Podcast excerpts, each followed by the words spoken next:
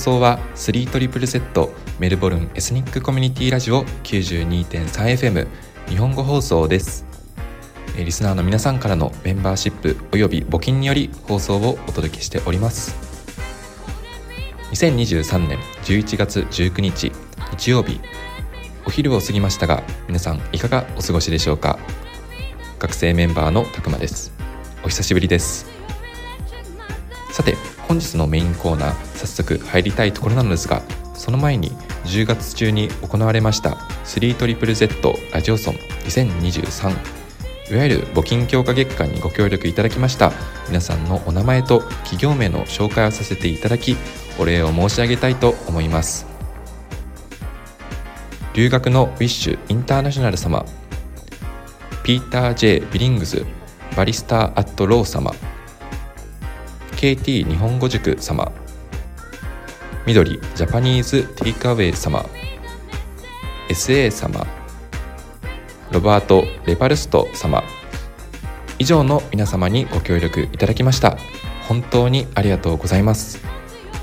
皆様の引き続きのサポートをどうぞよろしくお願いいたします。それでは本日の番組をご案内したいと思います。本日お届けするメインコーナーはジャンピンジャパン、え特別編でお届けします。えゲストには私の母校に絶賛留学中である方々をお招きし留学生活のあれこれについてお聞きしました。留学生の生の声をどうぞお見逃しなく。それでは早速メインコーナーに参りましょう。どうぞ。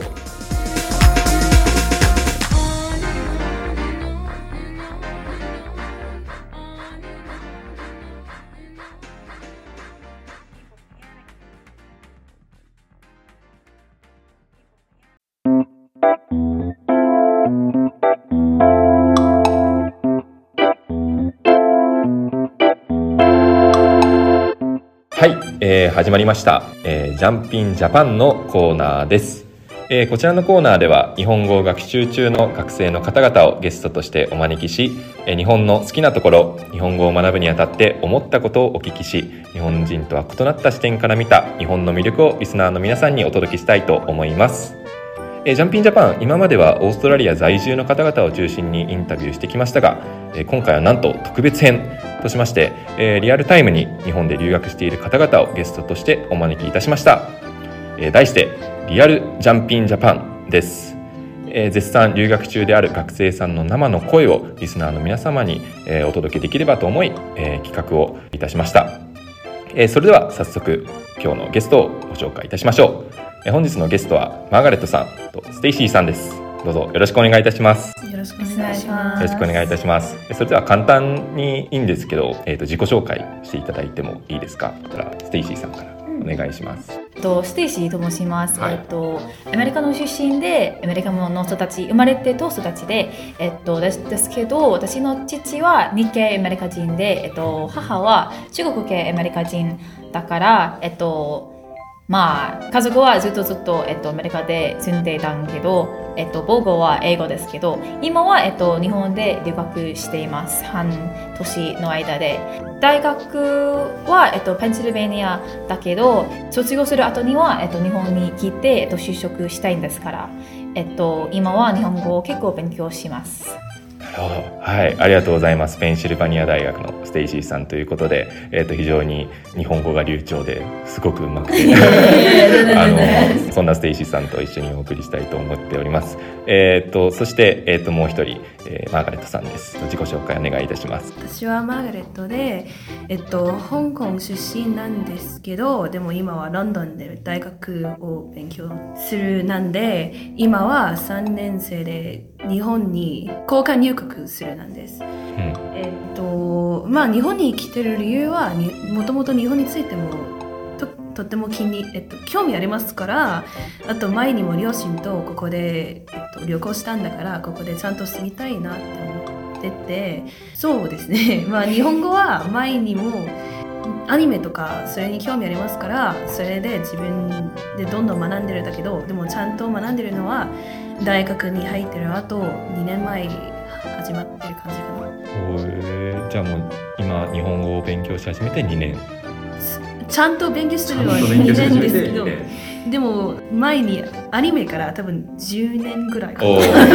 じゃあ耳には残っていて。そうそうそう。ででもちゃんとして勉強し始めて2年。でそうです。これだけ話せるとまあまあ。いやーでもどのようにしてうまく話せるようになったのかすごくリスナーの皆さんも気になる点ではあるので、えーどんどん聞いていきたいなというふうに思っております。はい。ではありがとうございました、えーそんなマーガレットさんと、えーステイシーさんと、えー本日の JUMP IN JAPAN をお送りいたします、えーそれでは最初の質問に参りたいと思います、えーどうして日本語を勉強し始めたのか。そして、えー学習し始めたきっかけなどについてですね教えていただければと思います。でよしたらステイシーさんからお願いしてもいいですか、私の理由はそんなになんか具体的ではないんですけどまあ自分の高校はカリフォルニアだから結構なんか、えっと、日本のバブル時代から、えっと、日本語の選択肢があって高校では、えっと、今はあまり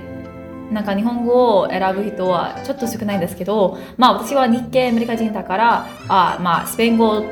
とかフランス語より、えっと、もうちょっとなんか面白いなと思ってから、えっと、日本語を選びました。えっと、そしてなんかその後本当にはなんかもともとそんなに真面目に勉強しなかったんですけど まあえっと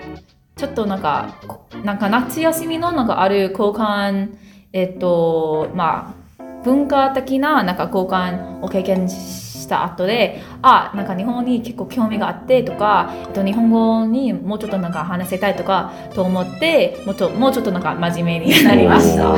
なるほど。その高校の留学がきっかけでしっかりと勉強し始めた、うん。はい、そしてなんかそれでなんか大学で日本語の勉強を続けたいと思ってきました。以前から日本との接し方その日系のあの縁がずっと流れてきてもともと日本には興味あったけどしっかりと勉強し始めようと思ったのがその日本での留学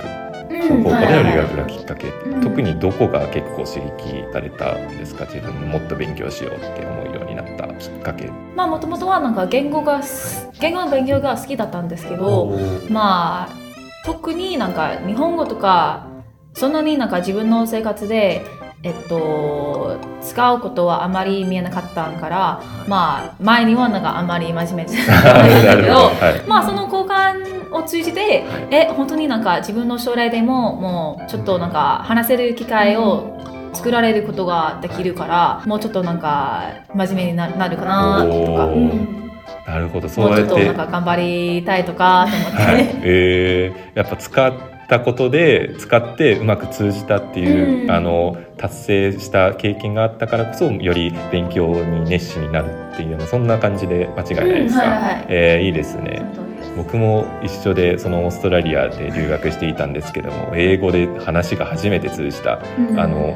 空港でのあの税務課の人なんですけどもでその人たちとコミュニケーション取ってなんとか通じたって思った時の本当に達成度はすごく自分で思って、ね、それと似たようなそんな感じだはい、なんか会話が一番楽しいですかあらまあ会話を通じてえ楽しいね。なんかい。言語の勉強は、はいそしてなんかもうちょっとなんか本当に実際に言語を使う時はちょっとなんか達成感とかなんか成功感があるから、はいあそれもなんか楽しいなと思っていましたはあなるほどですね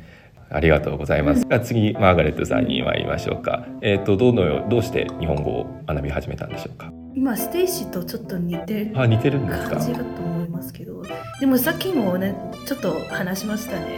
日本の、えっと、アニメとかそれについて興味ありますからそしてどんどんまあアニメの中ではたくさん日本の歴史とか文化をついて話しましたよね。うん。だからそれについてもっと、まあ、知ってるしだからもっとしそれについてもっともっと学びたいって感じがすうるんだけど、ん。うん、まあ日本に留学の理由は実は、えっと、自分の大学はあ大学の名前 今イギリスで勉強してるんだけど、はい。でも大学の学部は入学するときは実は、えっと、交換留学されなければならないんだから3年 ,3 年生になってるときだから、えっと、日本に一度住みたいって感じがあって。だから日本語を選んでそれ、まあ、真面目で勉強したって感じ。それは大学で日本語を専攻されてたあそうことにです違いないですか？はいえ他のがん他の言語の選びでもできますけど、はい。でも、まあ、自分は日本語について一番興味ありますから日あ本語に選んだ。あはい。なるほど。そのまあ、お二人に聞きたいと思うんですけどもそのあの日本で留学しようっていう決意した、まあ、大学で勉強しようって決意した時にご家族はどのような反応をされていたんですか？結構応援するような立場だったのか。うん、私のなんか結構応援あしてくれました。んですね。まあ自分の両親は結構なんか自分がパッションがあるポイントに結構なんかパッションがあったらなんか絶対応援しするとか言われましたから、まあ、結構応援しました。まあ自分がえっと長期的になんか海外で生活するのはあんまり応援しないけど、うん。まあとりあえずまあ短い間にはなんか留学とかは結構応援します。ああいいですね、まあ私の場合は、はい。えっと、両親となんか周りの友達も日本にいつも旅行するんだから、ああいいなって感じ があってあこの1年間もし日本で旅行したら絶対まあ私に会って日本語を使ってどこか行けばいいなって思って。あ紹介してあげるんですね日本の。うん。はいいやいいですね。そのじゃあ協力的ですとねなんか自分自身もやるとそのみんな応援してくれるから、うん。日本語勉強しようこの大学で学ぼうってより頑張れる気がするんでそれはいいですね。応援してくれるっていう立場だったんで、はい。本当にいいですか？ララッキーと思います。あラッキーと思いますか？あと、まあ、私の母は、まあ、長い間にもう日本語ができるって知ってるので、そんなに中途半端で学んでないでくださいって言って、ちゃんと勉強して、あなるほど。そう。ちゃんとしっかりと,、えー、と日本語の土台を固めてからそうちゃんと大学に勉強するようにっていう送り出してもらったんですね。ほう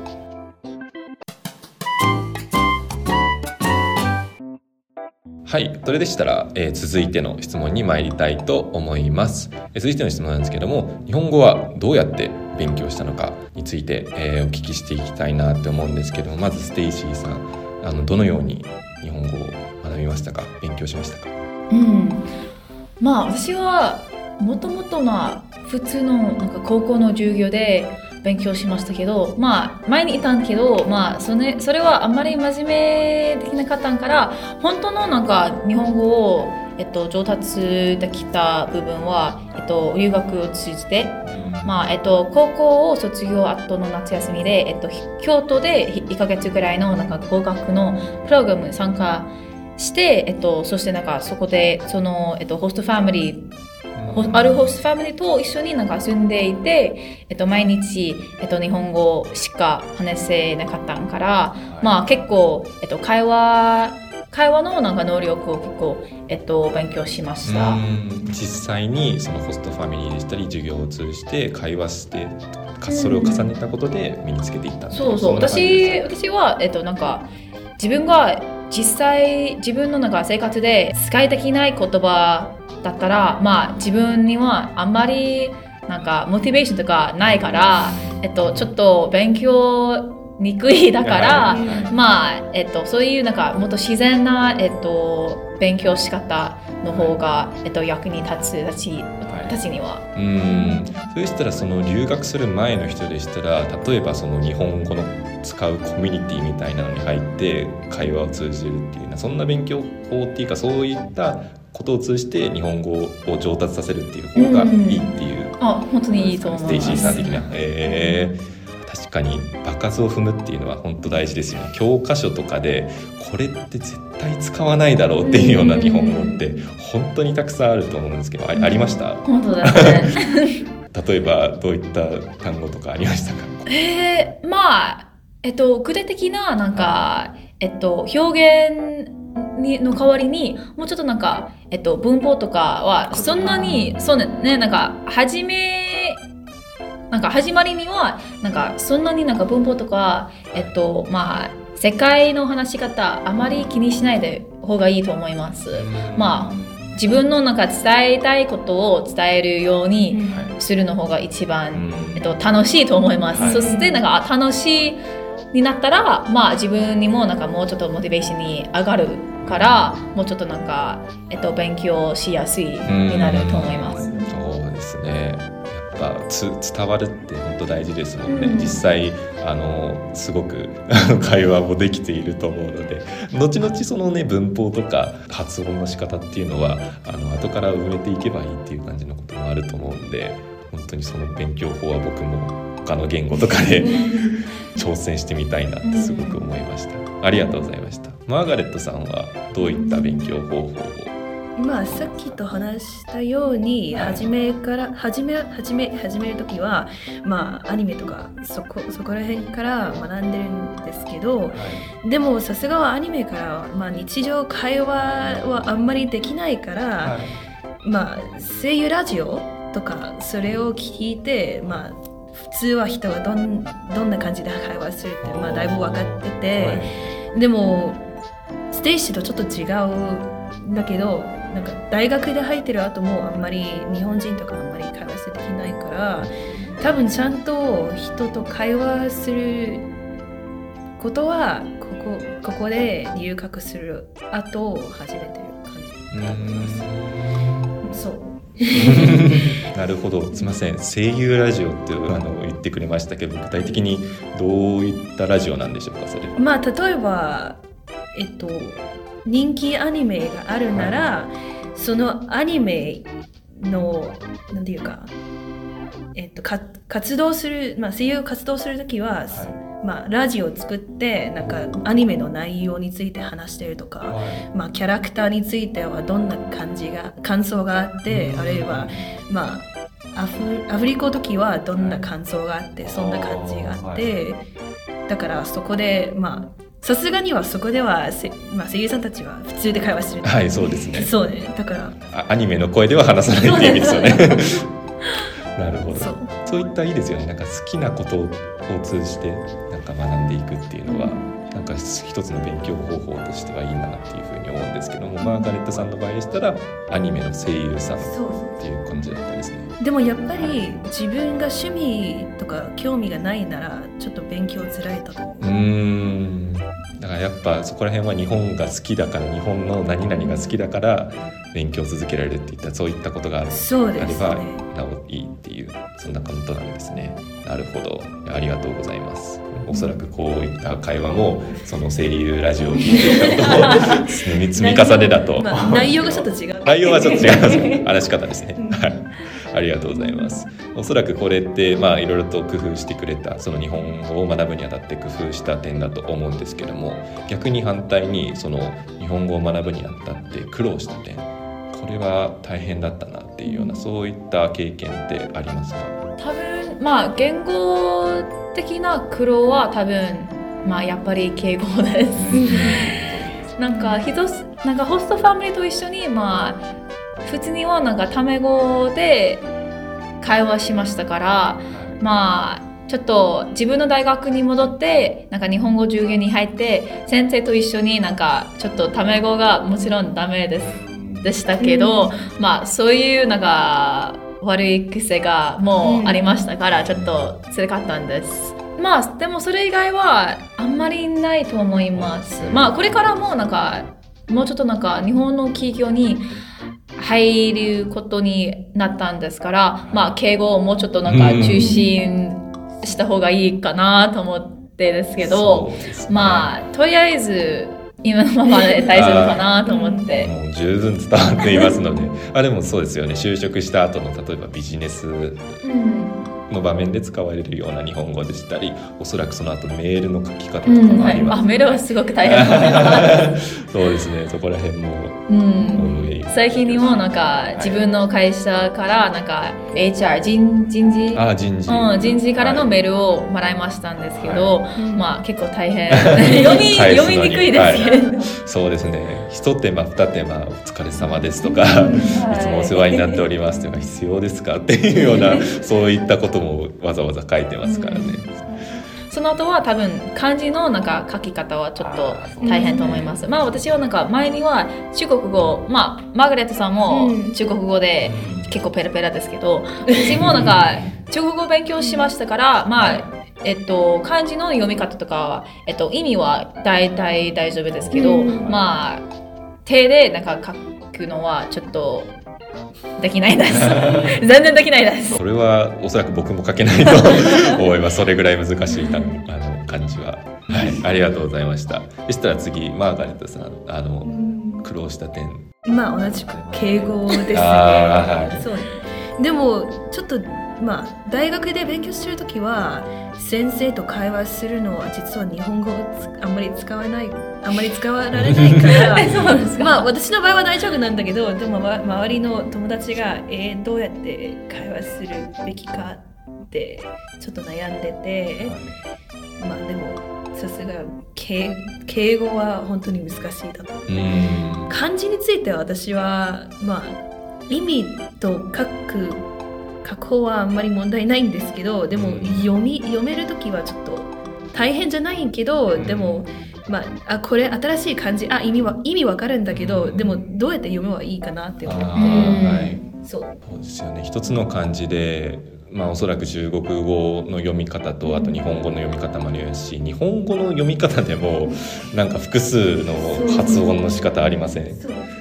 こら辺は確かに苦労しそうですよ。なんかでもそういった意味で次の質問で面白いと思った日本語っていうのを皆さん留学生の方にお聞きしてるんですけども、なんか面白いと思う日本語とか、あとなんか好きな日本語っていうものはありますか？うーん日本語のちょっと反応の言葉結構好きです。はいマイカとか、マジとかはいはいはい。多分ね、えとかそうなんです。なんか英語より多分日本語の方が、えっと、そういうなんか反応の言葉で、いろんな感情を伝えられるそうなんですよね。ああなるほど。まあ会話でなんか自分というイメージ、なんか感じができるんですか？ら。ああ本当に限られた文字数だけでうん反応できるっていうのが不思議っていうか、うんなんか珍しいんだなっていうふうに思ってるんですね。でも自分の場合はなんか日本語の言葉が面白いってあんまり特特に思ってないんだけどでも日本語と他の言語と比べてうん。それが面白いって思うななんかそれを思ってたんだけどはい、うん例えば勉強の言葉、はいまあ、に日本語ではな何かを学んでることという意味ですよね。でも中国語でなんか同じ漢字を使ってるのは、まあ、全然違う意味がある。そうなんですね。辛い意味ですよね。えー辛い意味なんですか？まあそれは同じ意味と思いますけど。まあ確かに。そうなんですね。そうです。おそらく古代の方々は 古代の日本人の方が漢字勉強っていう漢字を見てその文脈から辛いで連想したものが勉強だったんでしょうねうん。日本人かもしれないね。ありがとうございます貴重な感想をそしたらあの前半戦の最後の質問としまして、えー、と日本語のスキルが生きた場面について、えー、とお聞きしたいんですけどもなんか具体的なストーリーとかあったりしますか？こういったところで日本語が役に立ったなっていうような。まあ私には結構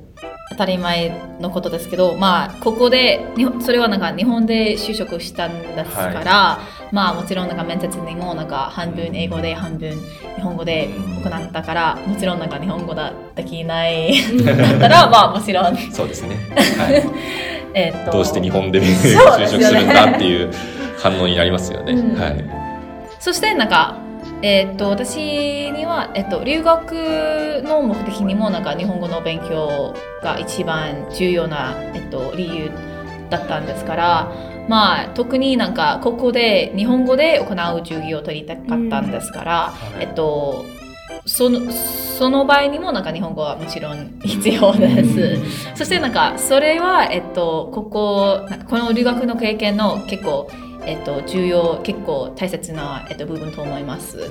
えっと、ここでもちろんなんかたくさんの、えっと、交換留学生は日本語言語の授業以外になんか英語の授業だけ取っているんですけど、まあ私にとって、えっと、日本語の日本語で行う授業は一番面白いと思いますから、まあそれは結構なんか感謝しています。なんか自分の能力はまあギリギリ えっとギギリギリギリリできるそうですよね。あのしっかりとその講師が何言ってるかっていうのを分かるまで、うんはそのスキルが上がってるっていうところが素晴らしいなって思うので、い、やーありがとうございます。マーガレットさんは何か生きた場面ありますか？まあ日本語を行う授業を取ってることがそれも嬉しいしだって今は日本で留学するんだから日本語を行う授業を取ってないなら多分あーちょっと残念な感じが あるかもしれないそうですね。しもったいない感じがしますよね。そうですねでもそれ以上も日本の友達を作られるのも嬉しいし、まあ、大学ではあ多分たくさんの子も英語を使ってるんだけどでもやっぱり母語母えなんていうか母語？そう母語で、あの日本人と会話するなら、まあ、その子は多分もっと嬉しいかなって思って、うん。あ自分のなんか考えとか気持ちをちゃんちゃんと伝えられるなって思って。まあ、たくさんの友達も作れる作られるし海外の友達だけではなくそうですね。なんか英語で話してる人たちのグループに入ろうっていう思っていてもでもその中でね日本語を話してくれる人がいて どんどん入らないっていう感じで言ってくれたら自分としても入りやすいんでそういった人がいると本当助かる。すごく助かります。あとまあ普通実はす普通はステイシーと会話する時もなんかたくさんたくさんの言語も混ざってるので、だからあこの言葉は日本語で考えてるんだけどでも英語では考えない。はの場合はあ日本語でも話せる。する。多分えっと 私たちのなんか私たち二人の中の、えっと、会話は多分3分の1英語3分の1 日本語3分の1中国語、へー。そうそうそう。綺麗に分かれてるんですね すごいですね。なんか一一つのなんか文の中になんか3つの言語入ってる感じですから、なんか周りの人は結構え何 そうですよね だいぶ混ざってるから聞き取りにくいんですでもそれは楽しいと思います。楽しいです。いいですね。その他の言語では伝えられないから別の言語で伝えようっていうような、うん。そんなことができるから、なるほど。いやこんなその他の言語を学ぶことができるんだっていうのがうん。自分今めっちゃ肌で感じてます。じゃあそうですね。前半戦はこれくらいにしましてここで1曲挟んでですねまた後半戦であの今度はですね日本での生活についてステイシーさんとマーガレットさんにお伺いしていきたいと思います。は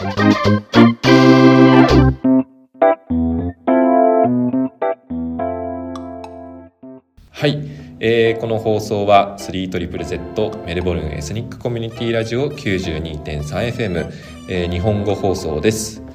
えー先ほどお送りした曲は米津玄師さんで「レモン」でした、えこちらはマーガレットさんと、えステイシーさんが、えリクエストしてくれた曲なんですけども、えこの曲についてなんかエピソードがあるようですので紹介していただけますでしょうか？まあ多分その曲は結構日本では有名留学生でもなんか有名ですけどなんか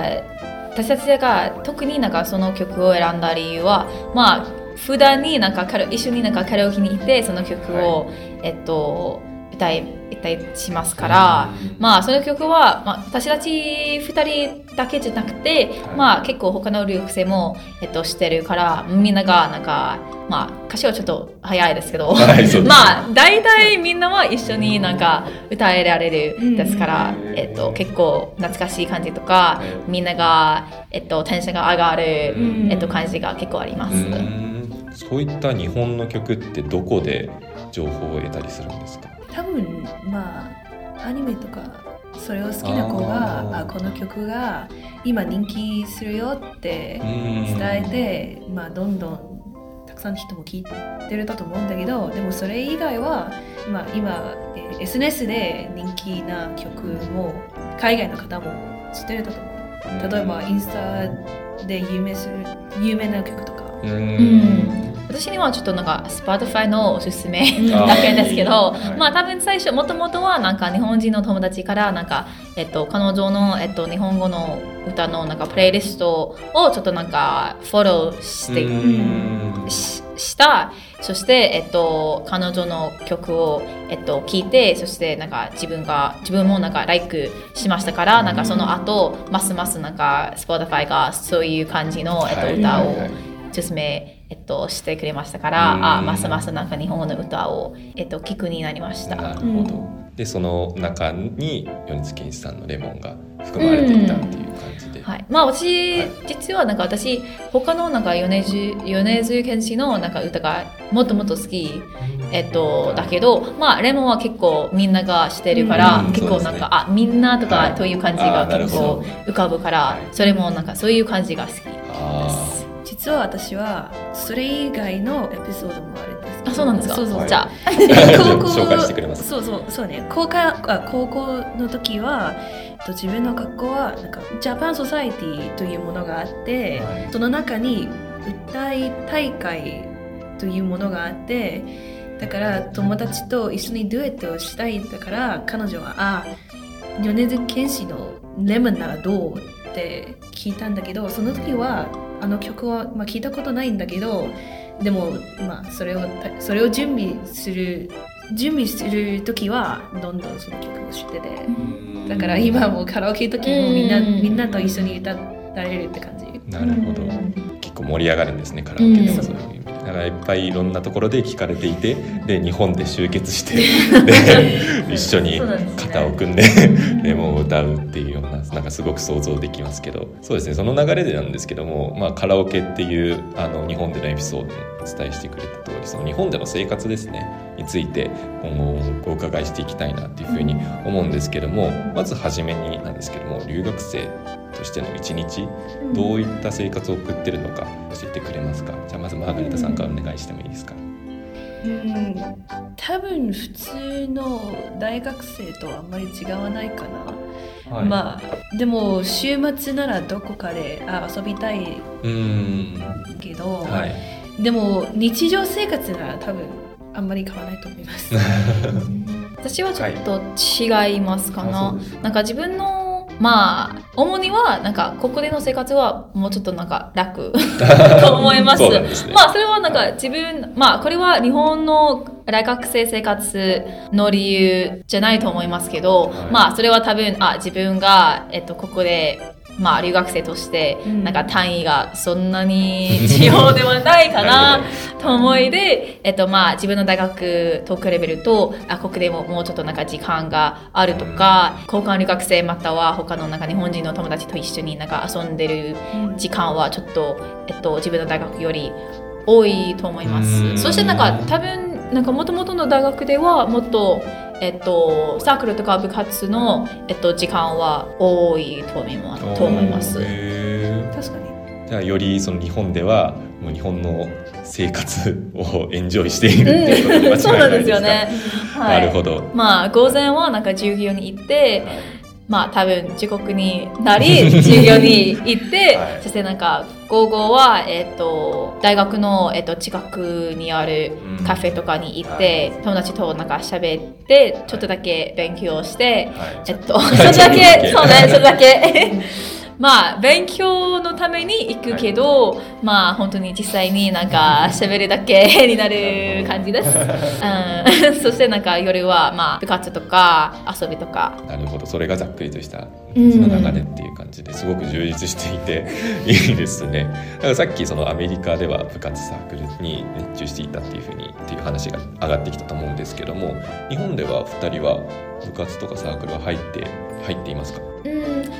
ってるっていうかもうちょっとなんか参加しますとかえっと、体験しますとか、まあ、私は半年で、えっと、ここにいるだけですから、はい。まあ、ちょっとなんかちゃんと入ってることはちょっと、はい。まあ普通のなんかメンバーにちょっと迷惑とか ちょっとすみませんみたいな感じがあるんですから、もうちょっとなんかでも私なんか多分週1回くらいなんかここのなんかバレーボールのサッカーにえっと、参加しまうん。す。そしてなんか時々に、えっと、なんかその、えっと、ボクシングの、えっと、部活に体験しに行きました。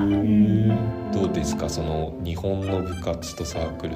とそのアメリカの部活サークルと比較してなんか違いでしたりこういった点が面白いなっていうようなこととかありますか、まあ入ってないんですけど、はい。でも私は私の場合は多分日本のサークルはちょっと厳しい と思います。そうなんですね。そうそう。結構厳しいイメージがある厳しいイメージがあってあとはまあ1週間、まあ、例えば3回練習があってあうん。行けなければならないの感じが。そうですね。結構みんなちゃんと参加するその、うん。結構半ば強制的に参加するしないといけないっていう風土は確かにありますよね。そうです、はでもなんていうか、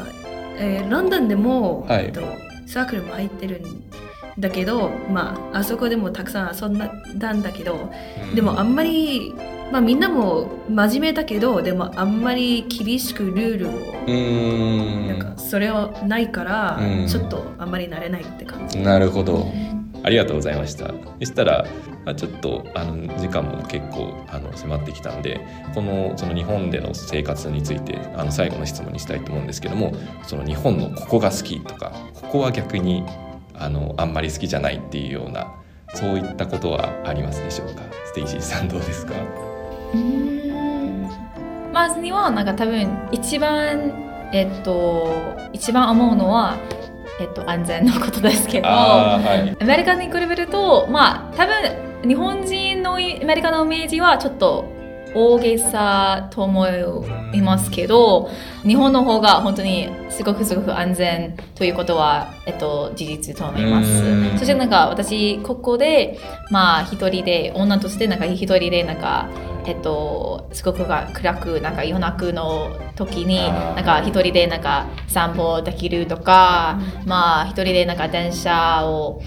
乗られるとかそういうことは、えっと、本当になんか楽と思います。ね本当になんか便利とかあよかったなと思いました。うん。なるほど。確かにけ夜中はなかなかアメリカでは歩きにくいですもんね。うん、そうですね。はい。私なんかアメリカの大学ではなんかそんなになんか安全あんまりなんか心配しなかったんですけどまあ夜中一人でなんか散歩とかはしないなんか基本的には、まあ絶対しない。よ。そうね。そうですよね。まあそうなんかほ本当になんか危ない経験とかしなかったんけどその恐れが、うん。えっと、いつもあるですから、い。もうちょっとなんか、えっと、普通の生活にはもうちょっとなんか気をつけた方がいい。ということはもちろんあります。ここではまあそういうことはあんまりはい。ないんですから、はい。まあ結構自由になんか好きなことを、えっと、好きなように、えっと、できることが、えっと、うん。すごくいいと思います。なるほど。確かに。その日本は夜になっても結構飲み会が続くような。そうなんですよね。ありますもんね。でも女性もね皆さんあの夜中まで参加してどんちゃん騒ぎするんでそういう点でも僕もすごく日本はいいなと思うんですけど、うん。逆にここはなんか気に食わないなっていうような日本の嫌いなところってありますか、えっと多分一番思うのは、えっと、外国人となんか日本人の間のなんか壁とか、えっと、そのまあそうねなんか外と、えっと、中のというなんか概念とか、その距離がちょっと感じられます。うん。まあもちろんなんかここではみんなはすごくすごくなんか愛想とかすごくなんかようこそって感じえっと友達はまあ大体作りやすいけどまあ特定な、えっと、レベルの友達がえっと作りやすいです結構なんかカジュアル的にはなんかまあ時々一緒になんかご飯するとかそういう程度が結構えっと作りやすいですけどもうちょっとまあなんか自分のなんか心のことをシェアすることとかまあえっと。うんそうなんですよねそしてなんかもうちょっとなんかあ毎日、えっと、一緒に何々なんか生活するとかはい。そういうことはちょっと、えーまあ壁が感じられます。なるほど。なかなか踏み込んだ、えーと関係にはなれないっていうよね、うん。そういうことですね。自分日本人だからそういったこと自覚できてないっていう点もあるんですごくねそこら辺は客観的に見れて自分自身本当に良かったなと思いますね。ありがとうございます。紹介してくれて、うんですね、マーガレットさん。いきますか？好うん。きなところありますか？好きなところなら、日本はとても便利だと思って 便利？そうそうそう。はもともとは香港出身なんでしょだから、は香港もたくさんのことも便利なんででも、うん。ロンドンで、えっと、留学する後はあえコンビニがないってか 例えばコンビニがないとか、はまあ飲み物買いたいんですけど、うん。でもうんあスーパーで行けなければならないって感じがあって、うん。だからそんな便利さがあって本当によかった。で嫌いところは、まあステーシーのさっき言ったことはちょっと同じだけどでもちょっと違うかな。まあ日本の皆さんも、えっと、失礼なことをしたくないから自分の心の感じがあまり言わなくて、だから例えば会話するときはあ実はあの子はあんまり会話したくないとかあ今忙しいんだけど、うん。でもあんまり言わなくてう、んだからあどうすればいいかなって思う。ん。ですけんどそれがちょっと。なるほど。あまりストレートに言わないんですよねそうです日本当はノーなのに「メイビー」とか「イエス」とか。あちょっと考えますとか。ですよね。それは会社で言っても言ったら多分礼儀の一部で分かりますけど、でもなんか友達間でそのことを喋ってるな距離取りたいかなってう思って。そうですね。なんか本音で話し合ってない感じがして、うん。そこはちょっと寒い関係っていう感じになってるのかなって確かにそれはすごく 思いますよね。やっぱ海外の人って結構みんなストレ物事ストレートに言ってなんか逆にすごく自分としてはすがすがしい気持ちだったんですけど でもそっちの方がやっぱ本音で話してる感じがしてより親密な関係になれるなっていうはすごくいい文化なのかな。んなか逆にストレートにの言い方をすればもっともっといい友達になるって感じだと思います。うんうんうんうんうん。確かに。でそこは日本の嫌い嫌いなところっていう。あんまり好きじゃない。あんま好きじゃない。あんまり好き嫌い嫌いまではいかない あんまり言わないんですけど。なるほど。ありがとうございますではこういう感じでですね日本の生活について教えてもらったんですけどもこういった日本の生活でしたり日本での留学経験を通じてですね将来的に活かせる場面とかたくさんあると思うんですけども実際その日本語を使った将来の夢っていうのがありますでしょうか？じゃあステーさんからまあ、えっと、新卒として、でえっと、東京ですね。の、えっと、ある外資系の会社に、えっと、勤めてるつもりですから、まあ、日本語結構使う使うつもりですけど。もう使う。うんますもんね。でもなんかその後多分なんかいつかなんかアメリカに戻って、えっと、アメリカで、えっと、生活してなんか働くつもりですから、えっと、そっちでも、えっと、もう日本語を、まあ、できる限りに、えっと、日本語を結構なんか使うことが、えっと、期待、えっと、していますけど、まあ、アメリカのカリフォルニアではなんか日系の、えっと、日系人のコミュニティはちょっとだけ、えっと、いるんですから、えっと、そこで参加したいです。あとはまあ自分のなんか家族はあまり日本語を話せないん ですけど今は、えっと、でも両親はなんかますますなんか、えっと、言語に、えっと、自分のなんかルーツがある言語それはなんかお母さんが、えっと、中国語と、えっと、父さんはなんか日本語もうちょっとなんかますます、えっと、興味が、えっと、あるですからまあいつかなんか家族となんか日本語も、えっと、話したいと思ってます。そういったその留学の経験が家族の皆さんを刺激されているっていうことですごくみんなにいい影響を与えていて、まあ、将来的にはうん日米をつなげるようなそんなん。人材になってくれるっていうのをすごく楽しみにしております。私自身この人をインタビューしたんだよっていうのにありがとうございます。じゃあマーガレットさんはどういった夢がありますか？留学した後はあここです住みたい感じもちょっとありますので多分それができるならいいなって思って日本語についての夢ならもっと使うようになれるならいいな。まあ私は自分自分の家族は全然日本語ができないので使えられる場は学校と日本の友達と一緒にしかいないんだから、まあ、それを続けてたくさん日本語を練習したいならいいなと思って待ってます。うーんいや素晴らしいですね。ありがとうございます。すごく素晴らしい夢をね語ってもらって本当に。じゃあ最後にですね今えっ、と日本語を勉強されているリスナーの方に向けてあの、まあ、お二人のアドバイスっていう感じであの受け取りたいなというふうに思うんですけども。うん。うん。私にはなんか自分のなんか日本語の勉強はほぼなんか日本で留学の経験を通じてだから、い。まあできる限りにまあ機会があればえっとぜひえっと日本に来てえっとはい留学とかえっとまあ働くでもえっと来てくださいというなんかえっと、希望がありますけど、い。まあもちろんなんかそれはなんか多分金融的には経済的にはちょっと問題が ある難難しいと思いますから、はい。まあそれができない場合にはえっとまあえっとできる限りにえっとまあ日本語の全部なんか日本語のなんか環境を作りたい。そういうそういうなんか希望があったらそういうなんかテレビとか音楽にもなんか自分の趣味の中でなんか日本語の、えっと、部分をなんか自然になんか入ってる、えっと、機会を探して方が、えっと、うん。いいと思います。うんそれは結構なんか、えっと、頑張ってみんななんか頑張って みましょうか。確かにそうですね。なんかモチベーションにつながりますからねそういった勉強方法の方が。ずっと教科書を見つめるよりもなんか自分の趣味でそういった日本語を使えるような場面があれば絶対身につくとステイシーさんが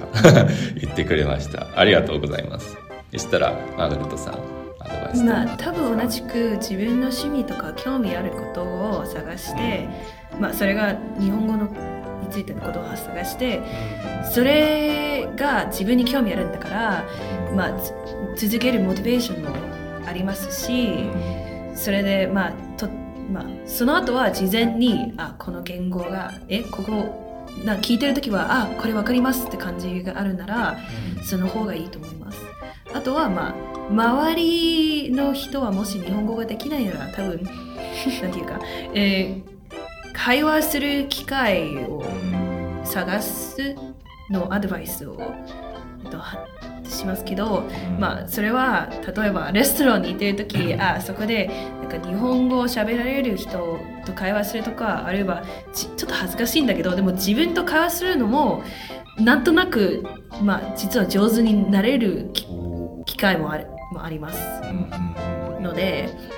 まあ、とりあえず、まあ、自分の練習機会をどんどんつけれる作られるなら日本語はどんどん上手になると思います。うん。さっきからですねインタビュー中も何回も話し上がってたんですけど場数を踏む。だからとにかく会話する回数を踏むっていうのは何回も上がってるそのいい勉強方法だと思いますので、まあ、自にも。そう自分と会話するできないあるいは、まあ、人と会話すするしたくないなら歌うのもできます。お自分の好きな曲を歌って学んで、それもでそれもはい。いい練習機会だと思います。おーなるほど。それは結構あれですか？歌うことを通じて、まあ、覚えるって感じですかそうそうそう。そんな感じです。なるほど。それでレモンを で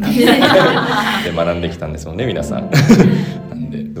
僕もいい勉強法だと思いました。はいありがとうございました。では、えー、とそれでは日本からお送りしました。リアルジャンピンジャパン、えー今回はこの辺で終わりたいと思います。えーゲストはマーガレットさんと、えーステイシーさんでした。本日はどうもありがとうございました。ありがとうございました。ありがとうございました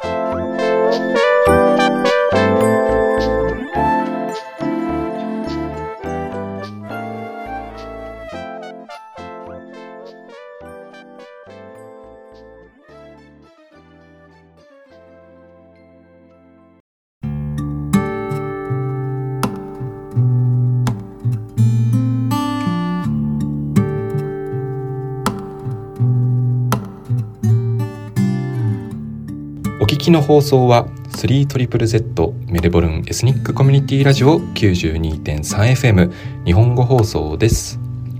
はい本日のメインコーナージャンピンジャパン特別編いかがだったでしょうか？一橋大学に留学中であるステイジーさんとマーガレットさんをインタビューしましたがインタビューを通じて彼女たちが日本での留学経験を心から楽しんでいることが浮かび上がりましたね。